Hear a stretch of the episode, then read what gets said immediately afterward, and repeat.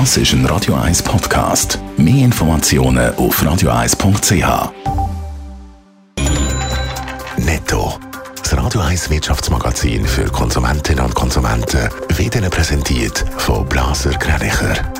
Wir beraten und unterstützen Sie bei der Bewertung und dem Verkauf von Ihrer Liegenschaft. blasergreinicher.ch Dave Burkhardt. Die Übernachtungsplattform Airbnb hat bis Ende September in der Schweiz 1,6 Millionen Franken an Tourismusabgaben an Kantone und Tourismusorganisationen abgegeben. Das berichtet die Wirtschaftsnachrichtenagentur AWP gestützt auf eine Airbnb-Mitteilung.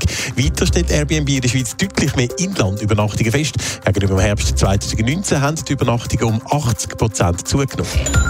Google droht impfunwilligen Angestellten offenbar mit der Kündigung. Das berichtet der Fernsehsender CNBC. Mitarbeitende müssen den Impfstoff Status offenlegen. Wer nicht aus medizinischen oder religiösen Gründen nicht geimpft ist, dem droht nach einem Zwangsurlaub und einer unbezahlten Freistellung von einem halben Jahr schlussendlich Kündigung. Nach einem tödlichen Unfall mit einem Tesla nimmt das Taxiunternehmen in Paris alle Fahrzeuge vom gleichen Typ aus dem Betrieb. Beim Unfall am Wochenende hat der Taxifahrer die Herrschaft über seinen Tesla verloren. Ein Passant ist gestorben, 20 weitere sind verletzt worden. Tesla bestreitet ein technisches Problem als Unfallgrund.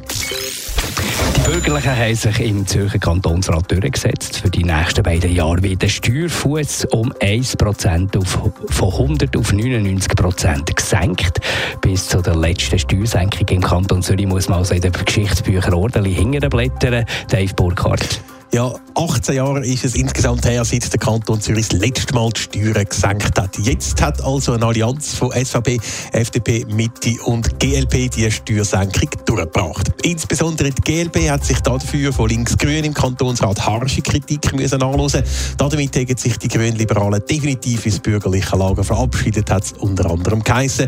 Der GLP-Fraktionschef Michael Zeugin, der rechtfertigt sich. Die Finanzplanung des Kantons Zürich lässt in den kommenden zwei Jahren eine Steuersenkung um 1% zu. Deshalb haben wir Grünliberalen uns dafür ausgesprochen. Ähnlich tönt es auch bei den anderen Befürwortern Zürcher Finanzen. Die sagen trotz Pandemie robust. Außerdem drohen im Kanton Zürich sonst im interkantonalen Vergleich ein Standortnachteil. Für Linksgrün ist es aber trotzdem überhaupt nicht der Moment für eine Steuersenkung.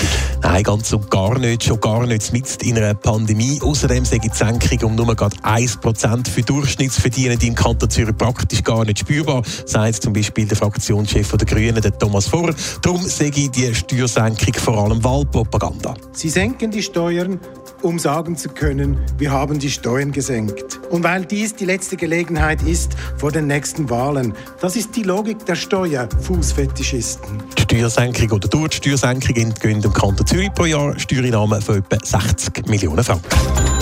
Netto, das Radio 1 Wirtschaftsmagazin für Konsumentinnen und Konsumenten.